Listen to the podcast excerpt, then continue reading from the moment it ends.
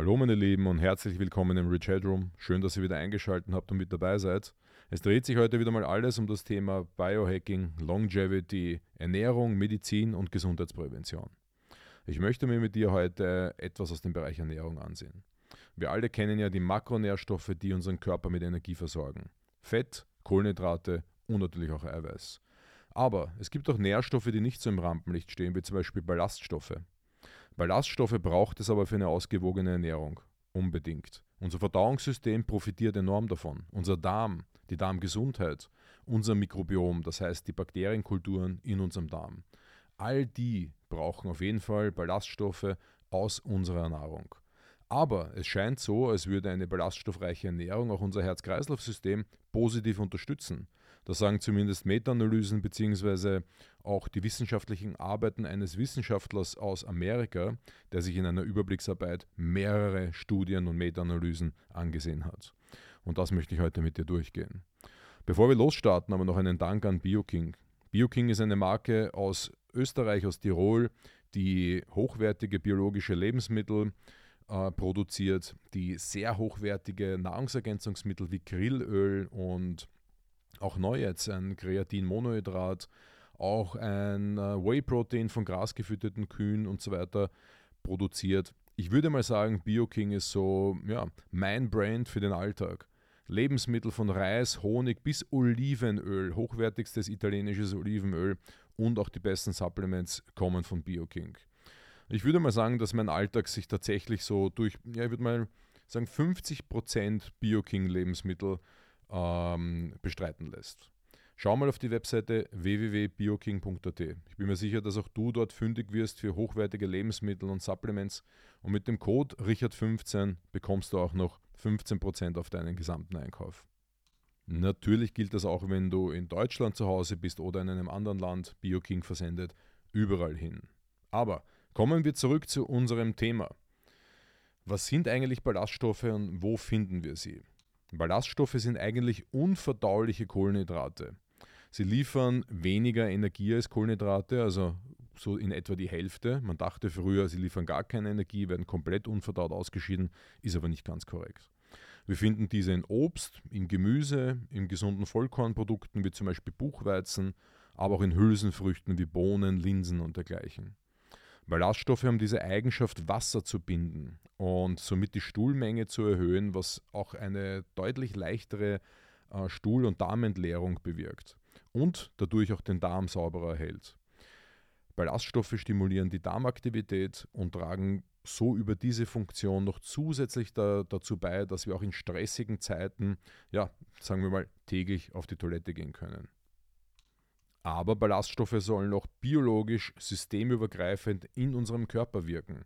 Und das ist eigentlich der Hauptgrund, warum ich heute diesen Podcast aufnehme. Denn was mich besonders interessiert ist, neben den verdauungsoptimierenden äh, Fähigkeiten von Ballaststoffen, die ich, muss ich sagen, seit vielen Jahren ähm, sehr genieße, weiß ich mittlerweile aus guten Studien, dass Ballaststoffe auch positiv auf das Herz-Kreislauf-System wirken. Ein Forscher der National University of Health Science in Illinois in den USA hat sich dazu viele Meta-Analysen zusammengepackt, diese analysiert und da eine Überblicksarbeit geschrieben. Und ich würde mal sagen, ja, die ist ziemlich gut geworden. Und die zeigt auch, dass bei einer erhöhten Ballaststoffaufnahme das Herz-Kreislauf-Erkrankungsrisiko sinkt. Und das hat aber mehrere Faktoren, unter anderem zum Beispiel Cholesterinsenkung, Blutzuckerspiegelregulierung, die Kontrolle und Regulation des Körpergewichts und, und natürlich metabolische Effekte wie die Reduktion von Typ-2-Diabetes, also das, ähm, sagen wir mal, die sich angeeignete Zuckererkrankung über das Leben, über den Lebensstil und natürlich Sachen wie Fettleibigkeit, Adipositas, also Übergewicht. Hier überall sollen Ballaststoffe eine positive Wirkung haben. Und die Frage ist natürlich, wie sind denn diese Mechanismen? Und ich würde mal sagen, wir schauen uns das einfach genauer an. Wir starten gleich mal rein mit dem ersten Thema, mit dem Thema Cholesterinspiegel. Ballast Cholesterinspiegel. Ballaststoffe sollen ja diesen senken. Und tatsächlich hat sich gezeigt in einigen Studien, dass eine hohe Ballaststoffaufnahme aus der Nahrung eine signifikante Wirkung auf die Senkung des LDL-Cholesterins hat, das Low-Density Lipoprotein. Das hat leider umgangssprachlich auch den Namen oder den Beinamen und Nickname schlechtes Cholesterin bekommen. Naja, ich würde mal sagen, es soll nicht so hoch sein, das ist klar, aber wir brauchen es auch. Denn Cholesterin ist ja tatsächlich der Baustein für Steroidhormone wie zum Beispiel Vitamin D. Aber wie können jetzt Ballaststoffe dieses LDL senken? Also besonders lösliche Ballaststoffe, die wir zum Beispiel in Äpfel finden oder in Hülsenfrüchten finden, bilden im Verdauungstrakt eine Geleeartige Substanz. Und das ist sehr wichtig für die Cholesterinspiegelsenkung bzw. die Regulation. Und das funktioniert so. Die geleeartige Masse aus den Ballaststoffen bildet im Darm das Cholesterin und auch Gallensäure. Das heißt, Cholesterin und Gallensäure werden im Darm ge gebunden und können somit nicht in derselben Menge in den Blutkreislauf gelangen. Das ist einmal sehr wichtig. Abgebundenes Cholesterin findet den Weg somit nicht mehr in den Blutkreislauf. Ganz, ganz wichtig. Gallensäure brauchen wir für die Fettverdauung und diese wird normalerweise aus Cholesterin in der Leber gebildet. Und jetzt geht es mal heiter weiter. Das ist jetzt besonders wichtig. Wenn Ballaststoffe Gallensäure im Darm binden, werden diese zusammen mit den Ballaststoffen ausgeschieden, ausgeschieden statt reabsorbiert. Also der Körper muss nun mehr Cholesterin verwenden zur Produktion von neuer Gallensäure. Und das ja, ist der Effekt des äh, Senkens des Cholesterinspiegels im Blut. Nicht schlecht, würde ich sagen. Und weiters, lösliche Ballaststoffe unterstützen auch die Gesundheit der Darmflora. Und das ist auch besonders wichtig für den Cholesterinstoffwechsel. Denn ein gesunder Darm und eine gesunde Darmflora fördert die Bildung von kurzkettigen Fettsäuren. Und dies reguliert wieder äh, den Cholesterinspiegel. Hier ist die Rede beispielsweise von kurzkettigen Fettsäuren wie das äh, Butyrat. Und wir wissen auch aus der Alzheimer-Forschung bzw. aus der Forschung rund um Gehirngesundheit, dass diese kurzkettigen Fettsäuren besonders wichtig sind für das Gehirn. Und man findet schon Indizien, dass das besonders wichtig ist, um auch vor Alzheimer und Demenz zu schützen. Also auch nicht schlecht. Wir gehen aber einen Schritt weiter und schauen uns das Thema Blutdruck an. Hier sind die Mechanismen sehr vielschichtig. Und das erste, das wir uns hier ansehen, ist das Thema Entzündung. Denn chronische Entzündung ist etwas, das wir gar nicht wollen und das unseren Körper mannigfaltig schädigt. Und es hat sich hier gezeigt, dass eine, ein gesunder Darm, ein gesundes Mikrobiom Entzündungsprozesse regulieren kann. Was ist denn hier das Problem überhaupt? Chronische Entzündungen können zu einer Verengung und Steifigkeit der Blutgefäße führen. Das wollen wir mal gar nicht. Aber es geht noch weiter. Entzündliche Zytokine, das sind Signalmoleküle des Immunsystems, können die Gefäßwände verdicken und weniger flexibel machen, was den Widerstand im Blutkreislauf erhöht und damit eben den Blutdruck steigert. Aber es geht wieder weiter. Entzündungen können die Funktion des Endothels, der inneren Auskleidung der Blutgefäße, stören, was eine reduzierte Produktion von Stickoxid zur Folge hat. Mhm. Stickoxid, was ist das? Ist essentiell für das Erweitern der Blutgefäße und die Regulierung des Blutdrucks. Daher kann eine beeinträchtigte Endothelfunktion zu einem Anstieg des Blutdrucks führen. Also auch hier wieder ein wichtiger Mechanismus. Aber wir sind noch nicht fertig. Entzündungen im Körper können auch bewirken, dass die Nieren mehr Natrium und Wasser zurückhalten, anstatt diese auszuscheiden. Diese sogenannte Retention, die verminderte Ausscheidung von Natrium und Wasser, führt zu einer Zunahme des Volumens der Flüssigkeit im, im Blutkreislauf. Mehr Flüssigkeit bedeutet dann aber, dass mehr Blut durch ihre Adern fließen muss. Das heißt, mehr Flüssigkeit bedeutet mehr Blut in den Adern und das bedeutet einen erhöhten Druck in den Blutgefäßen und auch auf die Wände der Blutgefäße. Das kann man jetzt ein wenig vergleichen mit einem Gartenschlauch, würde ich sagen. Also, wenn du jetzt mehr Wasser durch den Gartenschlauch fließen lässt, wodurch der Druck im Schlauch steigt, ja, hast du natürlich auf den Wänden des Gartenschlauches bzw. auf den gesamten Gartenschlauch auch natürlich mehr Belastung. Also infolgedessen kann die erhöhte Menge an Flüssigkeit im Blutkreislauf zu einem erhöhten Blutdruck führen. Auch nicht schlecht. Aber ein System möchte ich dir noch vorstellen, das ist äh, ganz besonders spannend, das RAAS-System das sogenannte Renin, Angiotensin, Aldosteronsystem, bitte gleich wieder vergessen, aber es hat auch mit Entzündung zu tun. Entzündungen können dieses zentrale Hormonsystem unseres Körpers, das zentral wichtig ist für die Blutdruckregulation, negativ beeinflussen. Bei Entzündungen wird das RAAS-System aktiviert und dadurch werden mehr Hormone freigesetzt, die den Blutdruck erhöhen. Und auch wieder, dieses Hormon bewirkt, dass die Nieren weniger Flüssigkeit ausscheiden und die Blutgefäße sich verengen. Und das wiederum führt zu einem Anstieg des Blutdrucks. Ja, also somit können Entzündungen indirekt das Risiko für Herz-Kreislauf-Erkrankungen erhöhen, was die Bedeutung der Entzündungskontrolle für die Aufrechterhaltung eines gesunden Blutdrucks, ja, ich glaube ich mal, mehrfach untersteigt. Es gibt aber noch andere Faktoren äh, rund um Ballaststoffe und unseren Blutdruck. Und das ist zum Beispiel, dass ja, ballaststoffreiche Lebensmittel auch oft sehr kaliumreich sind, Magnesium und kaliumreich. Magnesium ist ganz besonders wichtig für unsere Zellen, für unsere ATP-Gewinnung, das wissen wir mittlerweile. Sie ist noch sehr wichtig, um unsere Muskulatur zu versorgen, Entspannung zu generieren in Muskulatur und auch ähm, im Gehirn. Magnesium kann vor Herzrhythmusstörungen schützen, also sicherlich ein ganz ein wichtiger Mikronährstoff. Für Leute, die Probleme mit dem Herzen haben, die nehmen immer sehr gerne Magnesium zusätzlich, also bei äh, Rhythmusstörungen, bei allgemeinen Herzproblemen und dergleichen. Insbesondere wenn man zum Beispiel Herzmedikamente nimmt, ist es immer ganz gut, Magnesium mitzusupplementieren, um den Mikronährstoffraub des Herzmedikaments auszugleichen. Aber wir kommen zurück zum Kalium. Kalium hat eine Schlüsselrolle bei der Regulierung des Blutdrucks und sorgt für ein Gleichgewicht gegenüber dem anderen Nährstoff Natrium, das sich außerhalb der Zelle befindet. Kalium ist innerhalb der Zelle. Und hier braucht es einfach eine, eine, eine Regulation, ein Gleichgewicht, eine Balance. Denn Natrium, wenn wir sagen, was ist denn unser Natriumlieferant Nummer 1, dann ist das Salz. Und eine moderne Ernährung hat leider viel zu viel Salz. Und deswegen wäre es gut, diesen Kaliumhaushalt aufrechtzuerhalten, ja, auch für unser Herz. Und natürlich braucht es dann kaliumreiche Lebensmittel. Und diese beinhalten halt oft auch einen hohen Anteil an Ballaststoffe. Okay? Wir kommen dann am Ende noch zu dem Thema, was soll ich denn jetzt essen? So, aber das ist noch nicht alles, wir gehen noch einen Schritt weiter. Ballaststoffe helfen auch beim Abnehmen, hat die Studie gezeigt, beziehungsweise diese Überblicksarbeit vieler Meta-Analysen und unterstützt auch ein gesundes Gewichtsmanagement. Und wir wissen natürlich, dass ein gesundes Gewicht essentiell ist für die Regulation von Blutdruck und natürlich als Unterstützung für ein gesundes Herz-Kreislauf-System. Eines ist ganz wichtig, gesunde Ballaststoffe halten länger satt, unterstützen ein anhaltendes Sättigungsgefühl, ganz, ganz wichtig.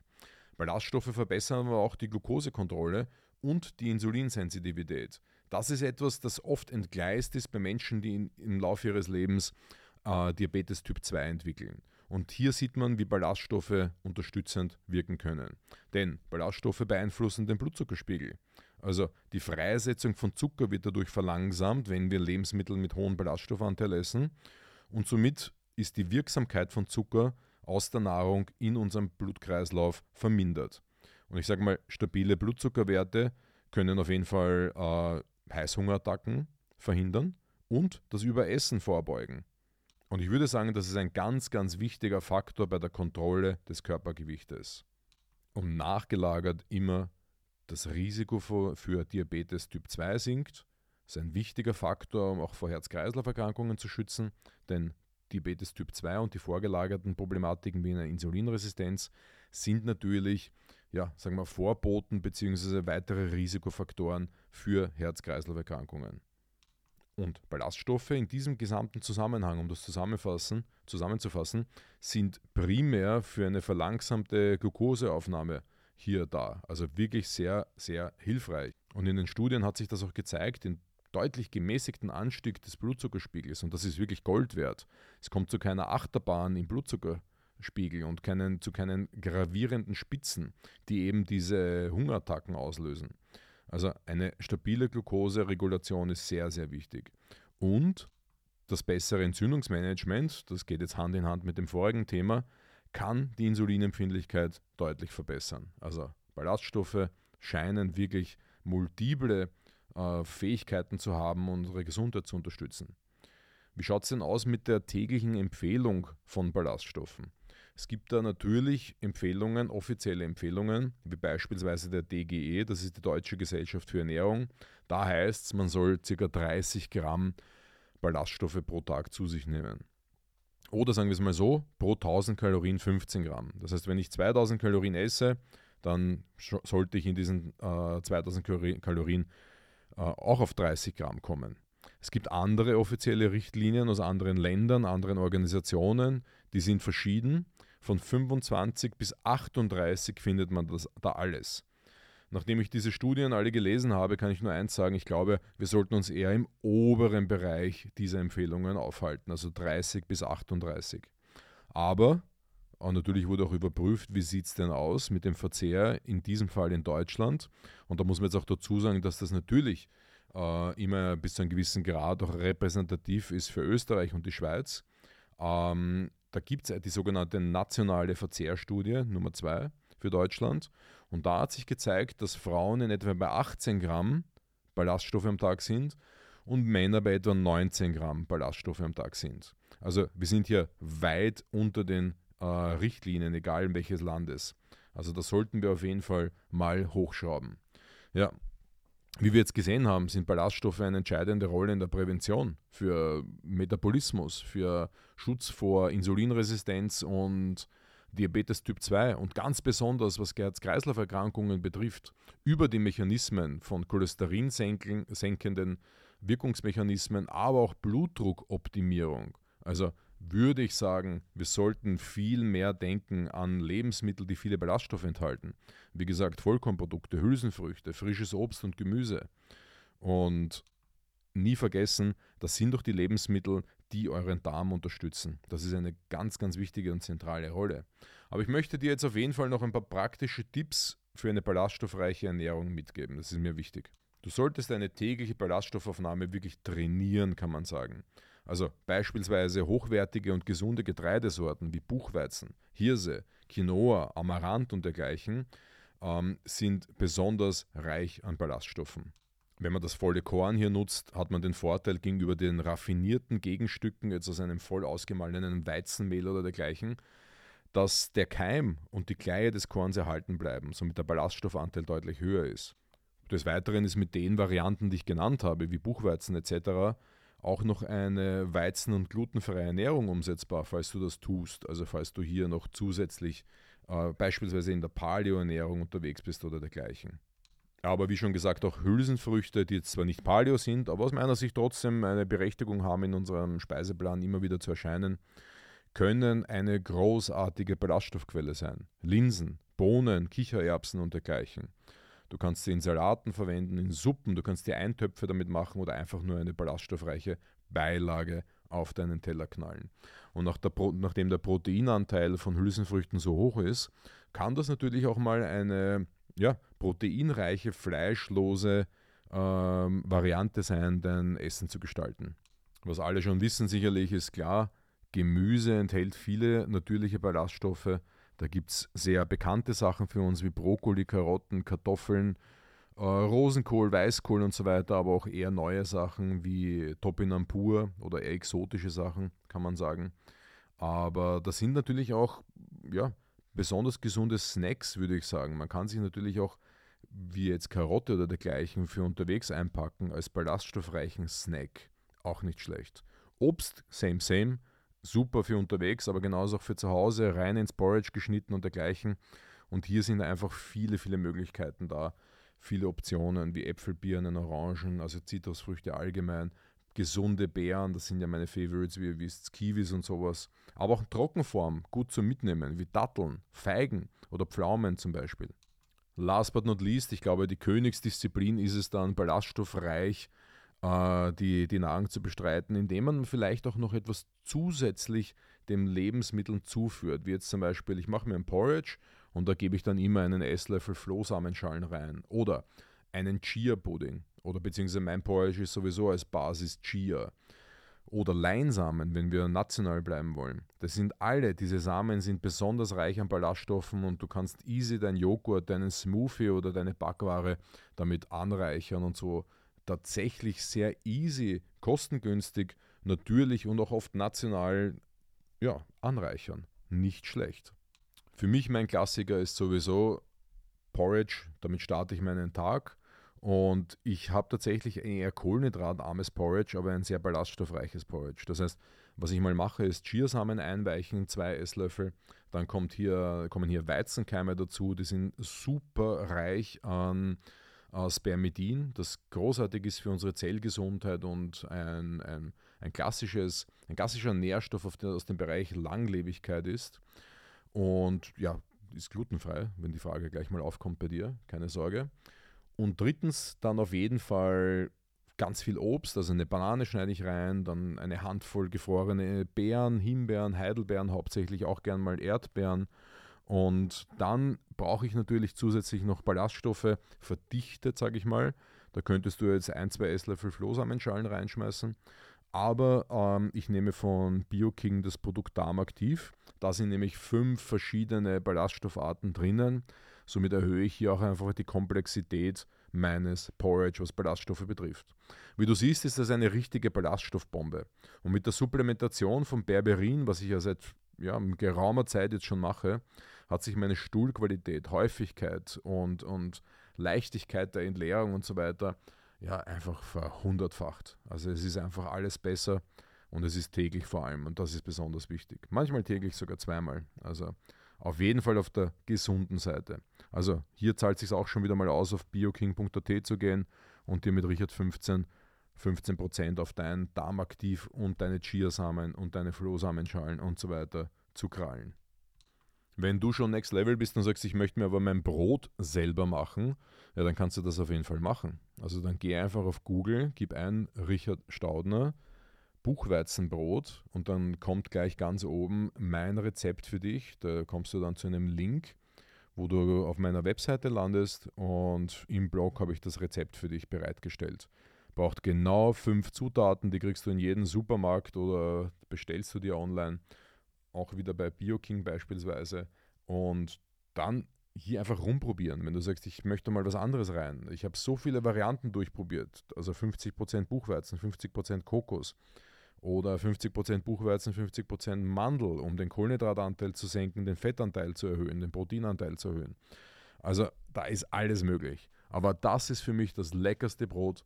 Ich toaste das immer, bevor ich es dann esse und dann zum Beispiel mit Hummus beschmiere. Und ja, macht mir eine Riesenfreude, das zu machen.